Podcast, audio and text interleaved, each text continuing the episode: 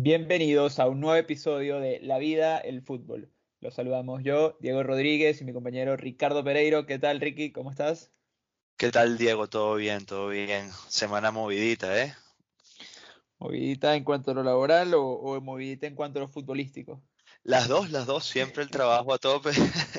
y, bueno, balón de oro, eh, el Madrid que recuperó su, su juego entre semana, mucho fútbol como siempre y, bueno, listo para hablar un ratico más de, la vida del fútbol aquí contigo.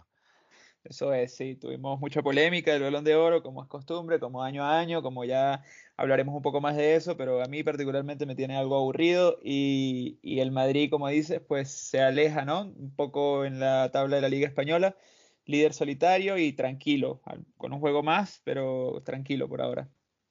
Sí, le sacó ya siete puntos a, la Leti.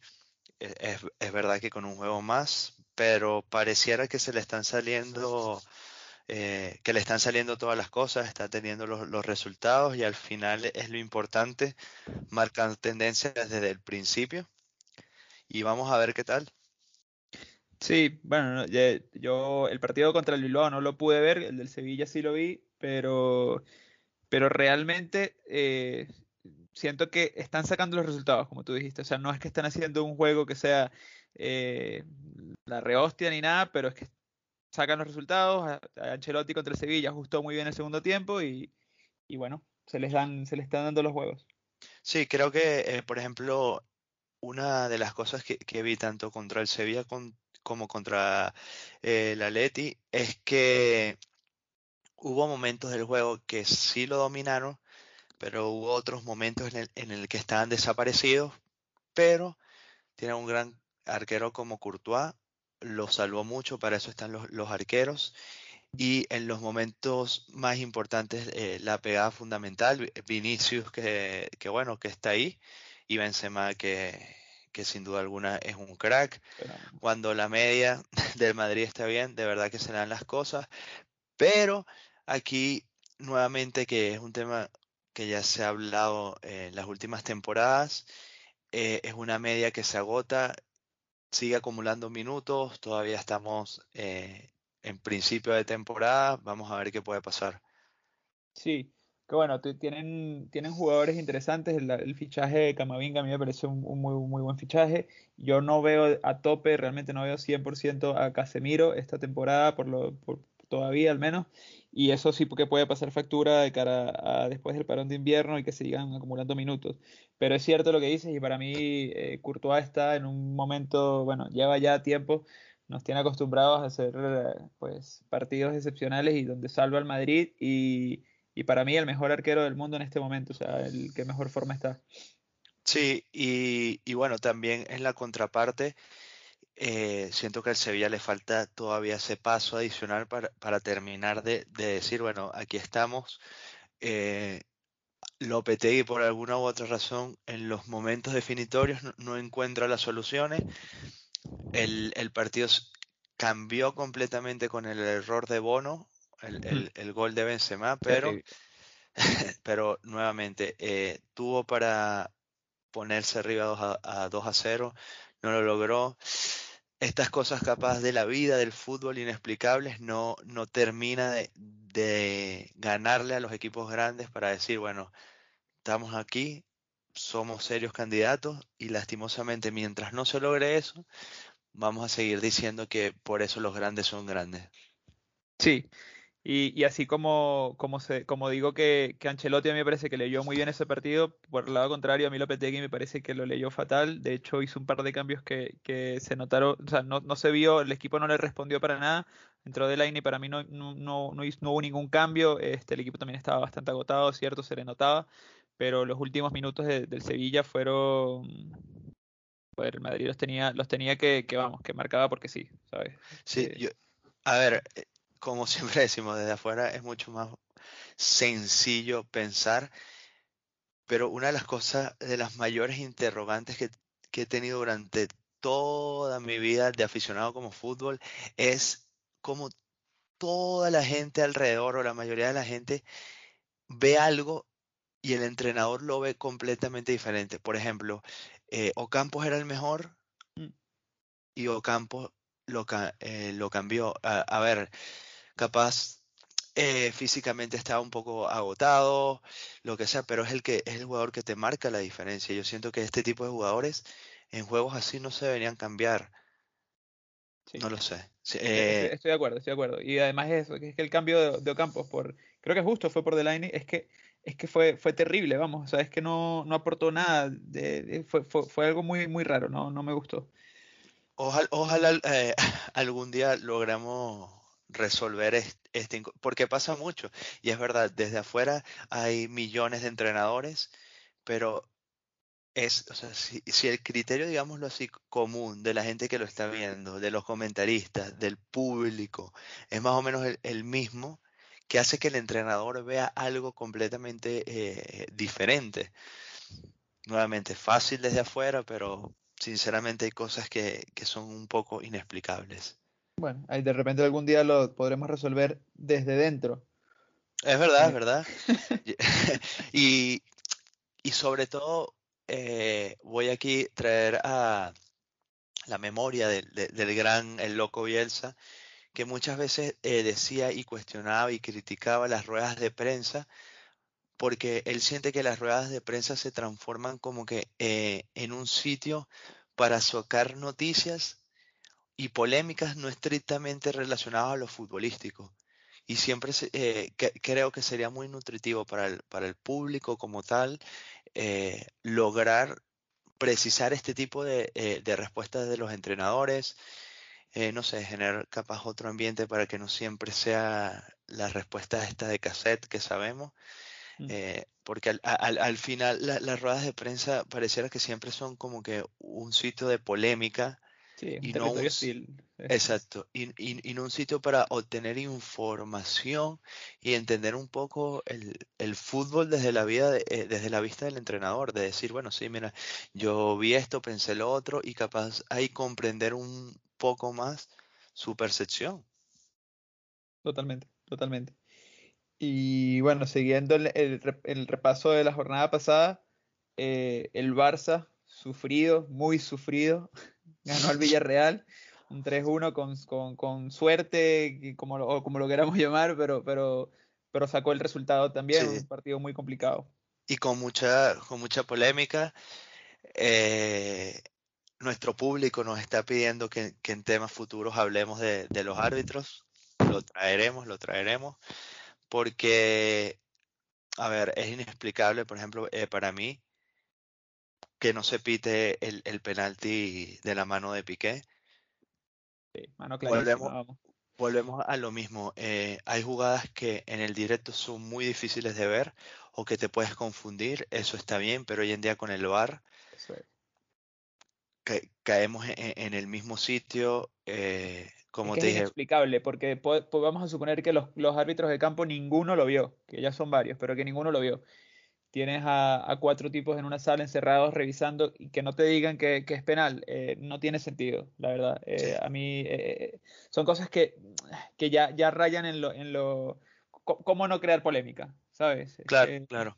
Y, como te dije, sé que, es un tema que, que, tocaremos en próximos programas, pero sin duda alguna, para mí, la, eh, la polémica se sigue generando es porque nuevamente, de alguna u otra forma, eh, estas instituciones de poder quieren mantener eh, este tipo de polémica porque si no, no hay otra explicación. Como me dicen, no, es que el problema es que el protocolo es el que está errado, pero ajá, entonces si el protocolo es el que está errado, porque sigue estando ese mismo protocolo.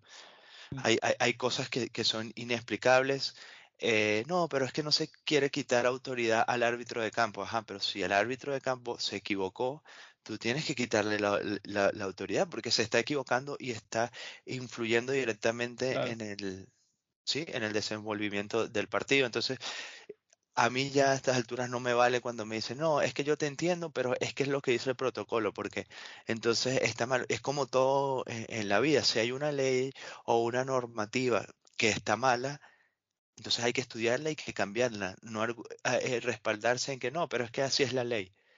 porque si esa ley sigue trayendo injusticia, entonces lo que tenemos que cambiar es la ley, hay que cambiar sin duda alguna eh, los protocolos. Eh, no me quiero extender mucho en esto, Diego, pero sí siento que, o la explicación que, que yo le, le encuentro es que eso termina beneficiando a alguien, todavía no sé a quién, pero que si se mantiene es porque alguien quiere que, eh, que se mantenga, porque si no, a ver, con el VAR las polémicas se deberían reducir y yo siento que cada vez son más y más y más y peor y peor y peor, como la, eh, mano eh, de Piqué es mano, obviamente no es intencional, hay siempre lugar para la interpretación, pero no puede ser que, que la interpretación también varíe tanto. Hmm. Y, sí, yo, yo estoy de acuerdo. Eh, no, no sé, no, voy a entrar tampoco en teoría conspirativas porque no, no, no sé quién se puede ver beneficiado. Igual son estos mismos grupos de poder, como decía. Si no te quieres mojar, bueno, está bien. no, igual son estos mismos grupos de poder de los que hablábamos en el capítulo pasado, que tienen ciertos intereses de fondo. Igual sí, pero lo que sí es cierto es que es evidente que algo no está funcionando. O sea, algo no funciona y no se corrige. Entonces, eh, es un patrón y, y, y ¿Por qué pasa? No lo sé, igual ya lo analizaremos mejor en algún otro capítulo, pero sí es cierto que, llama mucho la atención. Sí. Y, para concluir, eh, si todo el fútbol está avanzando, entonces si es por exclusivamente fallos y errores humanos, entonces, también tiene que haber una intervención en la formación. Pero, eh, por ejemplo, aquí en España es todo muy hermético, siempre es todo hermético en el sentido de que no hay, es que hay que proteger al árbitro, no se pueden señalar eh, jugadas puntuales cuando nosotros hablamos. Entonces, ¿cómo, cómo, eh, ¿cómo lo corriges? Ten semanalmente, eh, presenta situaciones, presenta casos, si se equivoca, se equivocó, se habla, se trata y se corrige, pero es todo como que, bueno, si se equivocó, no, hay que protegernos e, entre, nosotros como si fuera, eh, eh, no, sé, aquí un, grupo que somos nosotros contra todos. Y destaco que, que sé que ser árbitro es muy, muy difícil pero al mismo tiempo es, una profesión que hoy en día está muy bien remunerada para los árbitros de primera división y entonces hay, que levantar el listón de alguna u otra manera. Estoy de acuerdo, estoy de acuerdo. Eh, pero bueno, viendo un poco más al, tema futbolístico nuevamente, el, Atlético ganó también cómodamente al Cádiz, 4 a 1, se mantiene ahí de segundo, este, persiguiendo al Madrid. Eh, y, perdón que te interrumpa, pero podemos meter nuestra primera cuña, porque fue el, jugador que marcó el, gol con el Atlético, para que veas que poco a poco vamos consiguiendo patrocinadores. Perfectamente. Perfectamente. Este, y bueno, por hacer un repaso también de la, de la Premier, que está muy interesante, la verdad, este, está apretadita, ¿no? Sí, eh, Chelsea, City y Liverpool. Dos puntos de diferencia entre el Chelsea y el Liverpool, que es el tercero. Eh, sin duda alguna van a ser los tres que, que, van a definir el campeonato. Para mí los tres vienen jugando muy bien, a otro nivel, a otro ritmo de juego.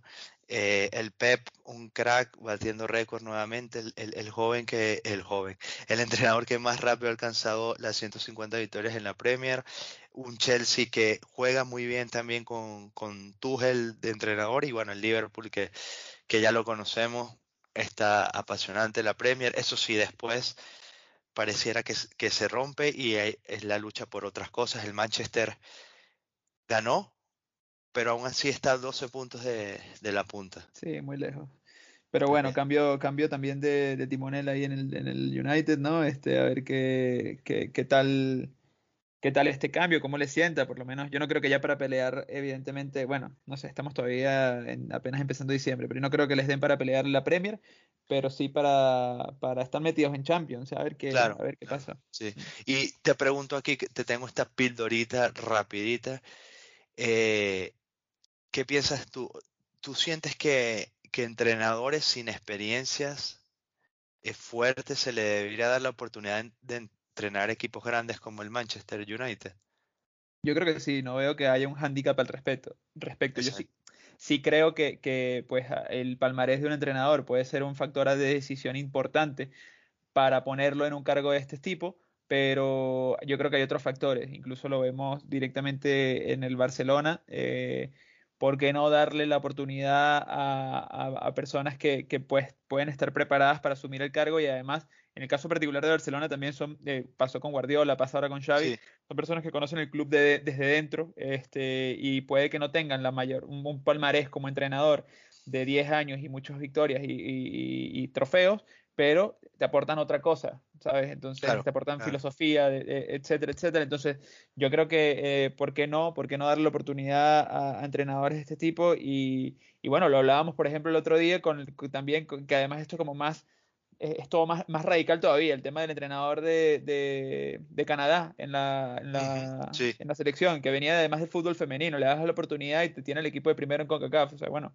no sé, yo sí creo que es positivo. Bueno, bien, Genial, estoy de acuerdo. sí, sí, sí. Creo, creo que la capacidad se tiene eh, que demostrar. Sí siento que debe haber, obviamente, un recorrido, eh, una preparación previa, pero no necesariamente esa preparación tiene que ir de la mano de ser un entrenador que lo ha ganado todo en otro equipo. Mm. Pero sí estar preparado, obviamente, de bueno, tener un recorrido como, entrenador, eh, la oportunidad de haber trabajo, trabajado eh, en equipos de distintas categorías, siento que es. importante. Sí, gracias, gracias por, tu respuesta, Diego. este, y bueno, antes de pasar al balón de oro, que es el tema, uno de los temas fundamentales que tenemos hoy, yo tengo otra píldora para ti. Peckerman, director técnico de la Vinotinto. Eh, a ver, a ver, complicado. Nuevamente, yo siento que el tema con, Venezuela es demasiado de estructura y me es difícil pensar que la estructura va a cambiar porque para cambiar la estructura hay que cambiar en muchísimos aspectos internos fuera del fútbol, pero que también eh, influyen en el fútbol. Y en este caso sabemos que lastimosamente las instituciones en Venezuela están viciadas, eh, hay mucha corrupción y, por ejemplo, eh, la Liga Venezolana hace su esfuerzo pero lastimosamente es, deprimente un poco eh, o ver estadios de primera división en, el estado que están.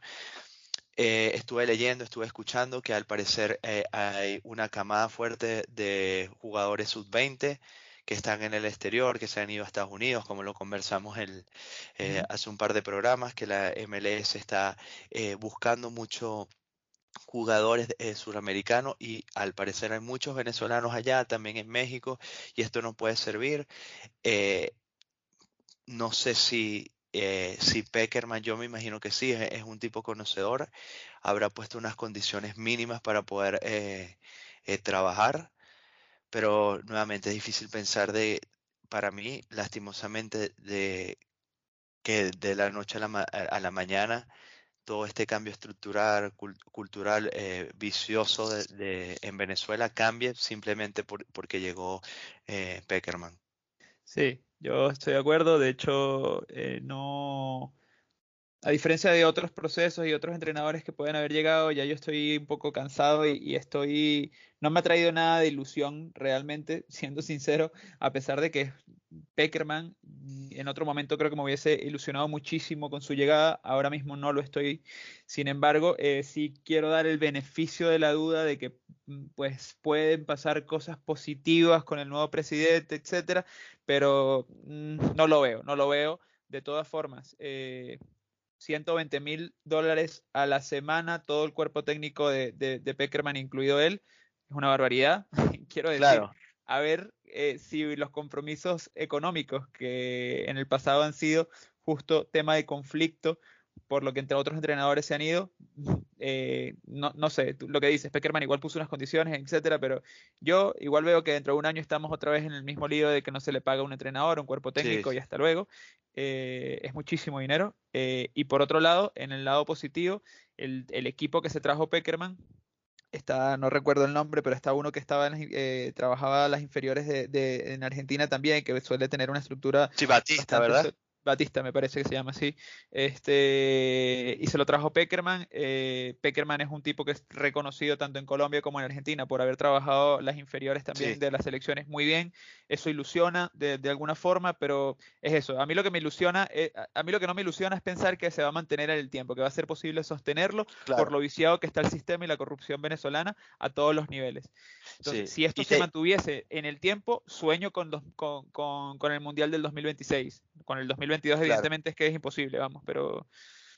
Sí, es que, y, estoy de acuerdo contigo, y es eso, o sea, es lo que te decía, es apostar por jugadores que se han tenido que ir eh, del sistema de fútbol venezolano porque no hay un futuro, y eso también, a ver, se entiende, porque en todas partes de Sudamérica pasa de que hay una estructura y después emigran eso, eso se entiende, pero eh, por ejemplo, tú me dices el salario del cuerpo técnico venezolano y de repente yo te digo, mira, los jugadores de los equipos, los jugadores de los equipos de primera eh, división venezolana, de primera división, porque después hay otra estructura atrás, pero imagínate, si es en primera división, a veces pasan seis meses sin cobrar un sueldo. Entonces, hay, hay como que siguen habiendo demasiadas incongruencias nuevamente creo que nuestra idea no, no es criticar o cuestionar todo, sino entender que, Venezuela es un país muy particular y lastimosamente la manera en que funcionan las cosas, tú y yo la sabemos, no es la, normal. Y, es difícil pensar, sí, eh, es, como, como en la vida. Conocemos muchas personas, a nosotros también nos pasó de tener posibilidades de capaz eh, tener una vida en Venezuela, pero esa vida implica eh, aceptar ciertas condiciones sociales que, no son las, normales. Pero bueno, vamos a ver qué, vamos a ver qué pasa. Estoy de acuerdo, pero bueno, vamos a ver. Yo por el momento le doy beneficio de la duda. Este, sobre todo, no, no a Peckerman, porque Peckerman no tiene nada que probarme a mí. Claro, Quiero decir, Peckerman es un fenómeno y que yo sé que si le dan las herramientas y el tiempo, va a lograr grandes cosas. Eh, el tema es que le den las herramientas, que le paguen, que, no, que cumplan los compromisos, que no intenten imponer imponerle cosas desde dentro para que él pueda tenga que plasmarlas después en el campo. Hay muchísimas cosas detrás que es lo que me hace a mí dudar de, toda la situación. De acuerdo. Pero bueno, vamos. Buena pildorita, Diego, siempre. Sin más preámbulo, pues vamos a uno de los temas centrales de hoy, el balón de oro. El balón de oro. Lo ganó Lionel Messi para no entrar en, polémicas de, de ciertos sobrenombres de, su majestad, perdón, perdón. Eh, sí, sí, eh, a ver, eh, lo ganó muchísima polémica y creo que como el objetivo de, este programa es entrar un poco más en, la parte de, social de, lo que puede ser el fútbol eh, quisiera comenzar con esto. ¿Sientes o qué piensas tú del balón de oro como tal? Bueno, como, como empecé el programa, a mí sinceramente me tiene aburrido eh, porque todo se lleva a un plano de conflicto, de recelo, de, es, pelea y, y, todo también parte de un premio que es se, reconoce al deportista de forma individual dentro de un deporte que es completamente colectivo. O sea, quiero decir, juegan 11 eh, y ninguno solo, ni el mejor de todos los futbolistas del mundo va a ganar solo. Necesita lo de los otros 10. Entonces, eh, partiendo de ahí, eh, yo, yo es que me cansé, me cansé de, tanta tanta prensa, tanto como además es evidente que el marketing que puedan tener los ciertos futbolistas por detrás, eh, el equipo en el que jueguen, etcétera, los posiciona de una forma u otra. Y, y, eso me, me, me, fastidia un poco porque al final la gente cuando pierde o, cuando no gana el jugador el que están respaldando, que mucho tiene que ver con el equipo al que siguen, con la prensa que leen, con muchas cosas, eh, pues lo sienten como un, un, un robo, literal, un robo y, es, y, se pierde la objetividad. Claro. Eh, bueno, si quieres pasamos al siguiente tema. no, eh, a ver, aquí entiendo y estoy de acuerdo en, en, ciertas partes. A ver, es difícil muchas veces darle como que o destacar a un mejor jugador dentro de, dentro de un equipo, yo la tarea que me he puesto, eh, o principalmente siento, es pensar en ese jugador que puede eh, marcar completamente la diferencia en el sentido del sistema. Y eh, saliendo rapidito eh, en otro deporte, para no entrar capaz en polémica, siempre para mí pongo el ejemplo de, los Chicago Bulls de, de Michael Jordan, que sin Jordan los Bulls eran un gran equipo, eran muy buen equipo, competían semifinales, finales de conferencia, pero con Jordan se marcaba la diferencia, pero eh, al mismo tiempo el equipo necesitaba de Jordan y Jordan necesitaba del equipo, o sea, una cosa no, iba eh, sin la otra y por eso es difícil. Eh, yo particularmente, capaz no soy la mejor persona para, para evaluar objetivamente a Messi, porque para mí Messi es el, mejor jugador que he visto, no solamente como tal en mi vida, sino a lo largo de los años él ha mantenido sus números, tanto así que él tiene ganó el balón de oro este año con las estadísticas similares a las que tuvo el primer en su primer balón de oro 12 años después. Para mí eso es un sinsentido completo un jugador que durante 12 años haya mantenido el mismo nivel. Nunca visto en la historia. Y, pero para capaz de debatir un poquito del tema, te tengo aquí los criterios en los cuales se basan eh, los periodistas de todo. Hay un periodista eh, que representa a cada país que está eh, adscrito a, a, la FIFA. ¿Ok? Entonces, ellos para eh, ponderar quién fue su mejor jugador, tienen que poner una lista de cinco, ¿ok? Tienen que evaluar actuaciones individuales y colectivas, la clase del jugador, fair play incluido, y su carrera deportiva. Estos criterios generan ya de por sí muchísima subjetividad. Claro, es que es demasiado etéreo. Exacto. Entonces, si partimos de esto, yo creo que también es importante entender que el fútbol lo, se puede comprender y percibir de distintas maneras. Totalmente de eh, acuerdo. Lo que para ti es, es un fútbol jugado a un estilo bonito puede ser para mí completamente distinto, ¿sabes? Entonces. Claro. Y entonces aquí creo que e, e, el, tema más allá de, eh, de debatir si, si, es o no es justo eh, vencedor, porque creo que en eso estamos más o menos de acuerdo, eh, yo te propondría debatir porque, por ejemplo, cuando gana Messi, porque es algo que no he visto con, otros jugadores, porque cuando gana, Messi se genera un recelo tan grande en cierta parte eh, de, la prensa, en cierta eh, parte de la fanática, inclusive en otros jugadores? Este, yo, la, verdad no, no sé, no sé, por qué pasa esto, vamos. Quiero decir, yo creo que tiene que, puede que tenga, tenga que ver con lo que mencionabas antes de ser un tipo que ha estado en la escena y ganando eh, todo lo que se puede ganar durante tanto tiempo que cansará. No, no sé, ¿cómo, lo ves tú? Eh, a ver, durante toda esta semana eh, hemos ido recogiendo las razones por las cuales se ha criticado o cuestionado que Messi las gane. ¿verdad? Eh, por ejemplo, una de, las razones es que Messi este año solo ganó una Copa del Rey y una Copa América. Solo. Entonces, exacto, ya entramos como que en un, en un menosprecio total de lo que se gana. Siempre recordaré eh, a Xavi eh, diciendo alguna vez que cuando comienzas a ganar, devalúas las victorias al mismo tiempo pero que ganar es lo más difícil que hay. Por eso cada vez que tú ganas, deberías celebrar al máximo ese trofeo, porque nunca, vas a, nunca sabes si vas a poder volver a ganar.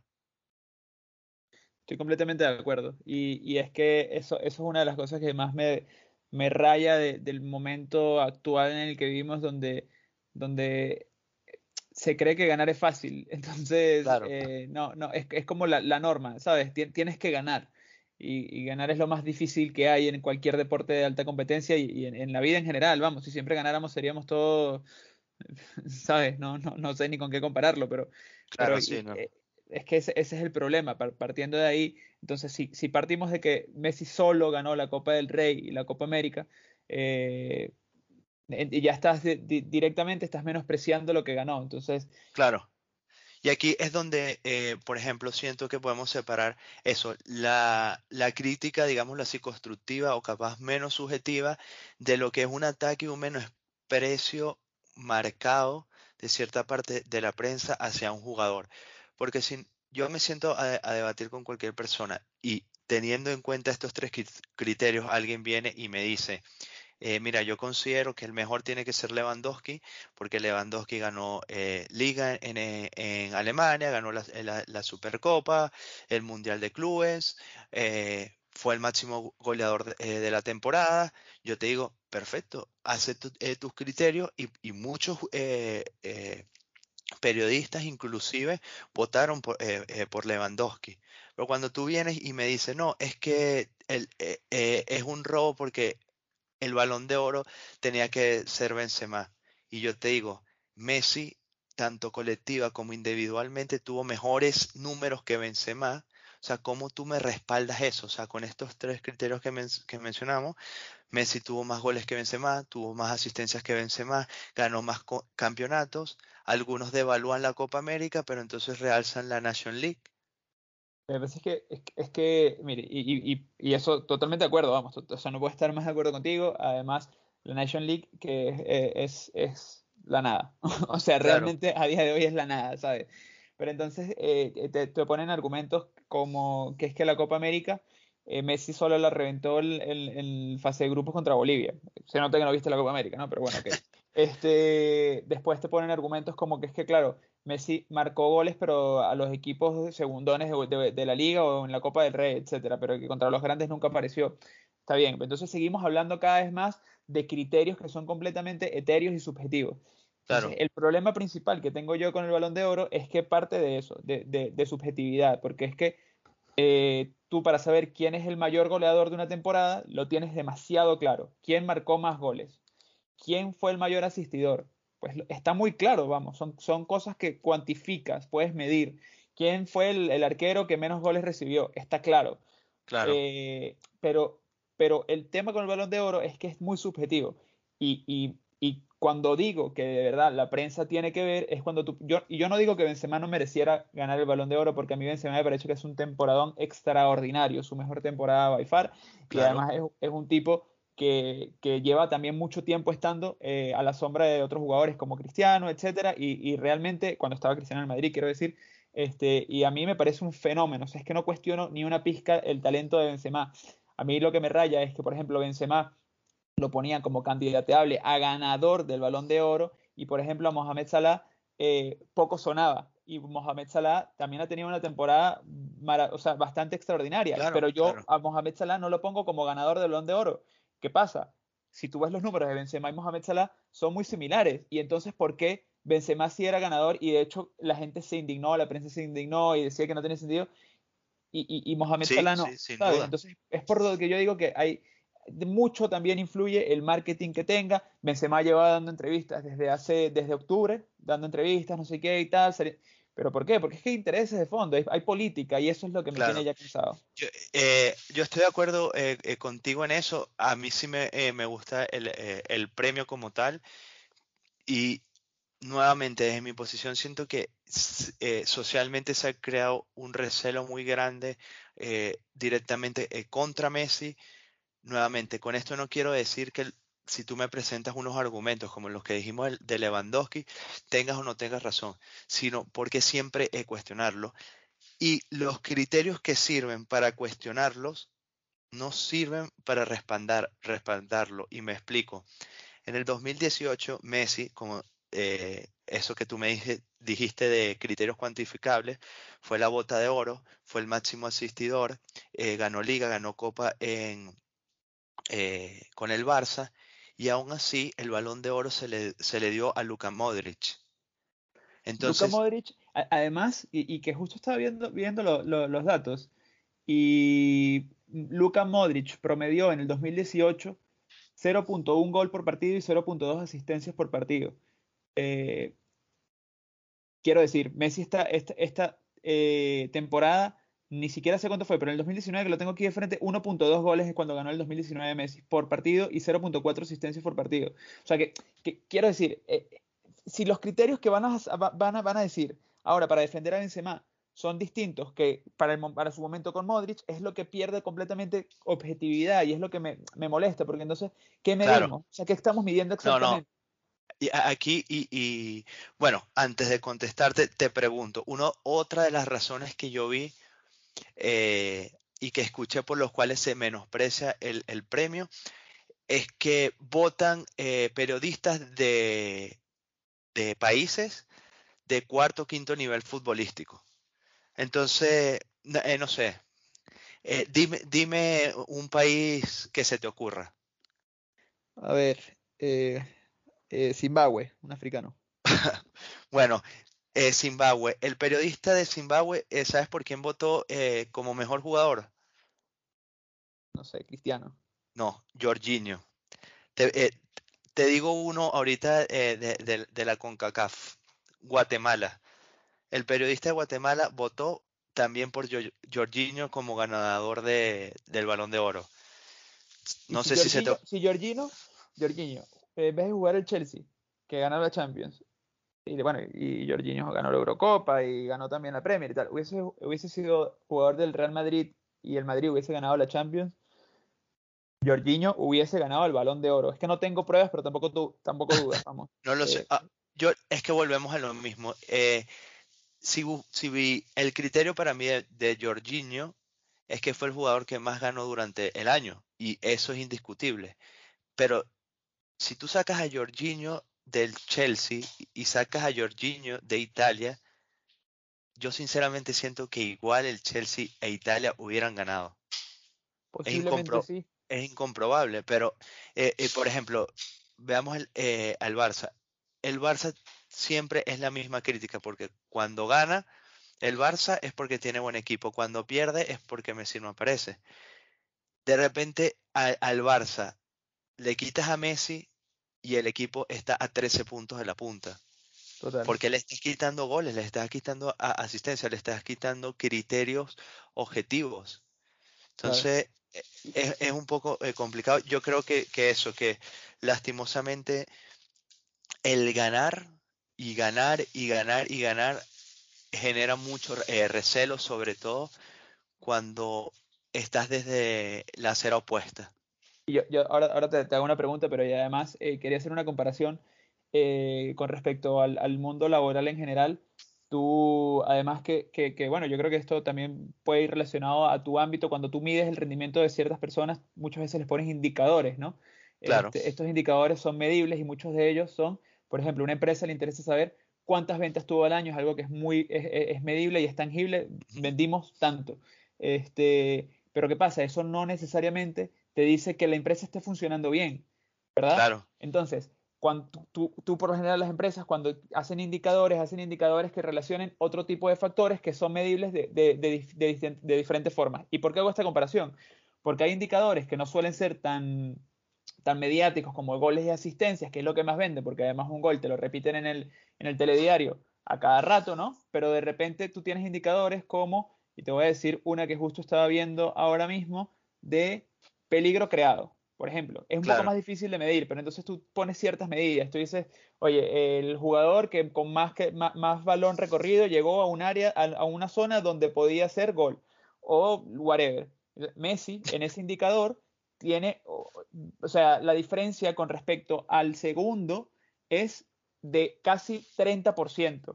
Es, absurdo, ¿me entiendes? Entonces, ese tipo de indicadores que no suelen vender tanto, etcétera, o progresión con el balón, que son más de 10 metros con, el balón conducido, cosas así, que no venden tanto, pero Messi está primero que todos los demás candidatos en casi todas estas, en casi todas estos indicadores. Construcción de ocasiones, también Messi primero. Entonces, eh, yo digo, para poder tú medir todo, un todo, tienes que, pues, buscar indicadores que no sea solamente el de la empresa que dice, yo soy el que más ventas he tenido. Claro, eres el que más ventas ha tenido y de repente eres el que más pérdidas también. Entonces, ajá, ¿qué me estás contando? Ahí te lo pongo, eh, eh, por ejemplo, y otra, otra comparación con, eh, con el baloncesto, en su momento Michael Jordan era el jugador con más fallos dentro de los Chicago Bulls. Mm. Entonces, claro, y, es una estadística muy valiosa porque a veces un jugador te puede anotar 30 puntos, pero porque lanzó 100 veces a la canasta.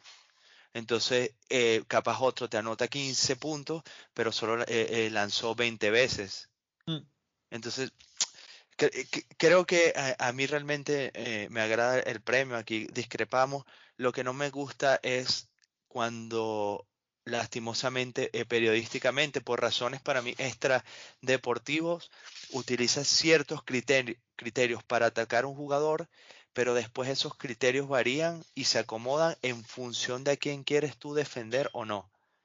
Entonces, nuevamente, eh, tú me dices, eh, vamos a utilizar como, como criterio eh, el jugador que haya ganado la Champions, entonces ponlo y que sea listo ese criterio.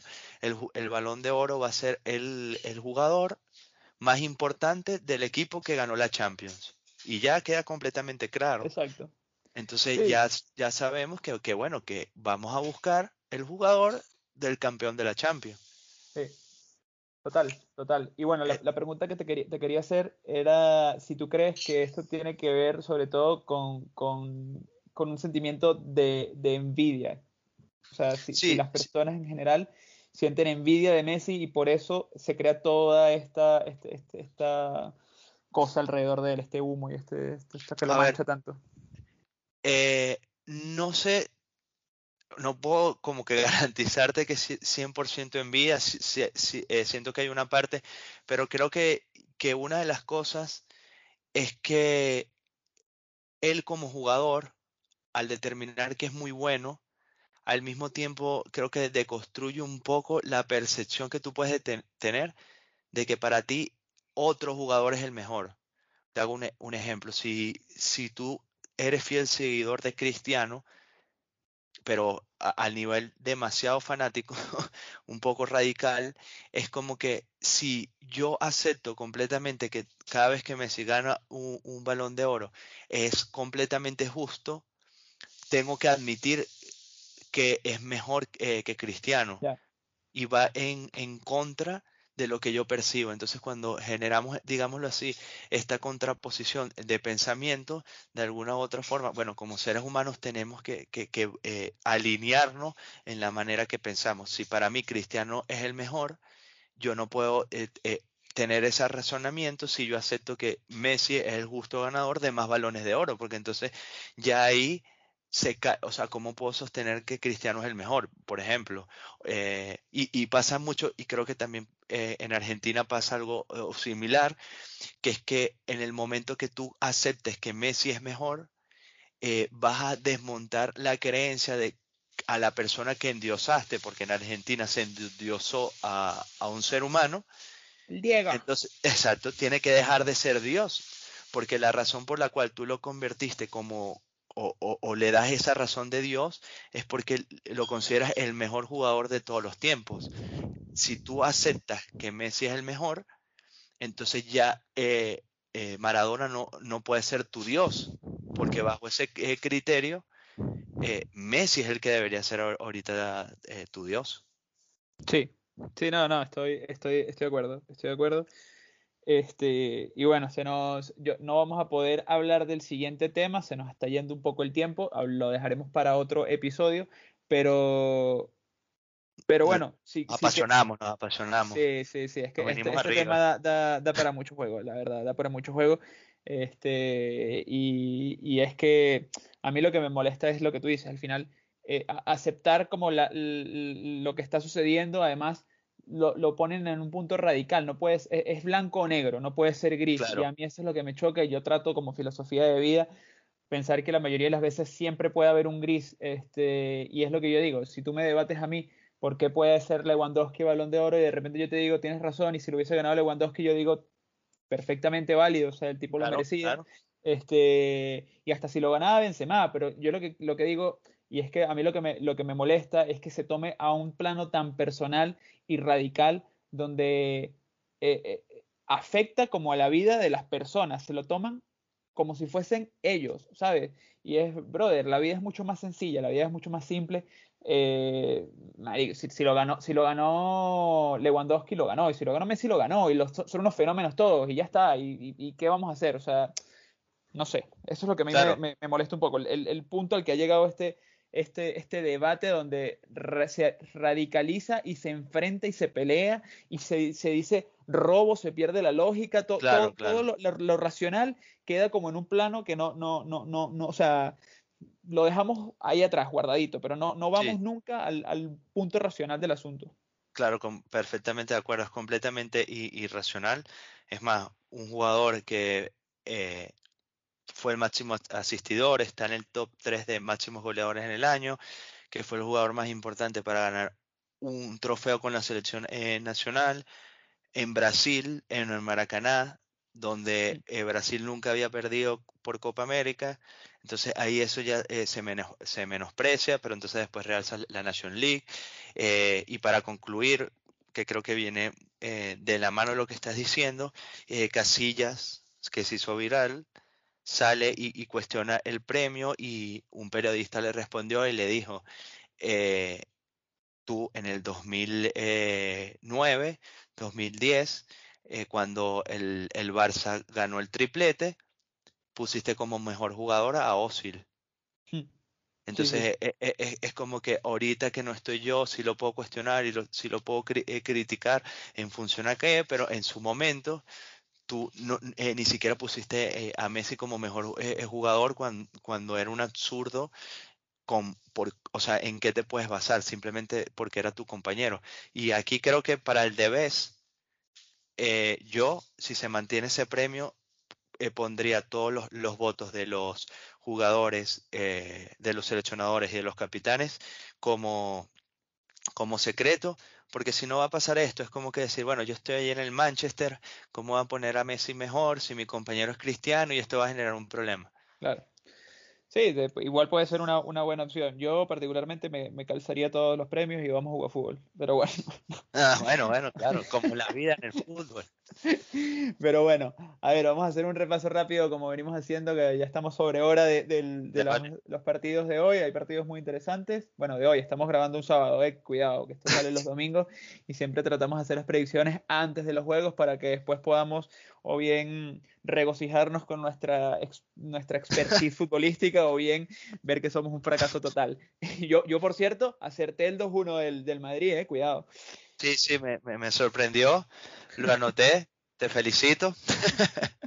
que, eh, el, el, el, único resultado que se ha acertado hasta ahora, así que felicitaciones, eh, te debo una cervecita. bueno, venga, eh, a ver, empezamos por el del Barça, Barça Betis complicado, juego complicado. Creo, creo que va a terminar 3-2 ganando el Barça. Me gusta, me gusta el resultado, muchos goles. Soy, yo soy de Pellegrini, de siempre, vamos, me gusta mucho Pellegrini, me gusta el entrenador, el ingeniero. Este, pero bueno, sí, yo también creo que gana el Barça, muy sufrido. Las segundas partes del Barça son, bueno, sí, cuesta arriba, ¿no? Los siguientes. Eh, cuidado. yo, yo pongo un 2-1, 2-1. No, no tantos goles, pero sí creo que gana el Barça. Partido eh, complicado hoy del Madrid, ¿no? Partido complicado del Madrid. A ver, a ver qué tal se le da. ¿Es, en el Bernabéu o es en...? Eh, eh, juegan, en San Sebastián. Ok. Ok, entonces bueno, yo me voy a ir con una victoria de la Real Sociedad. No, mentira, me voy a ir con un empate. Me voy a ir con un empate porque, porque bueno, uno a uno. Vale, vale, me gusta el resultado. Yo lo voy a poner 2 a 2 creo que van a haber más goles. 2 a 2, vale. Sí. Y bueno, unos partiditos rápidos para, para, terminar en la Premier. De, de los del eh, arriba, el Chelsea visita al West Ham. Bueno, yo creo que el Chelsea gana. Eh, 1 a 0. Sí, 1 a 0. Vale, vale. Yo, yo creo que va a ser más contundente, un 3-1 el Liverpool Wolverhampton, de visita el Liverpool. Yo ahí sí, me voy con un 3-1 de Liverpool que viene, viene de dulce. Yo te voy a decir lo siguiente y, después si lo si pego el resultado hablaremos 5 a 1 gana el Liverpool. Joder. Bueno. Sí. Bueno, ya tranquilo, ya estamos en horario adulto. Y, bueno, finalmente el Watford recibe al City. Eh, da, gana el City como tranquilamente un 3 a 0. Sí, estoy de acuerdo contigo. Bueno, Diego. Pues nada, nos fuimos un poco de hora, estuvo una charla entretenida como siempre y bueno, muchas gracias a los que llegaron hasta acá y seguimos. Seguro que sí, que tengan feliz semana. Nos vemos. Chau.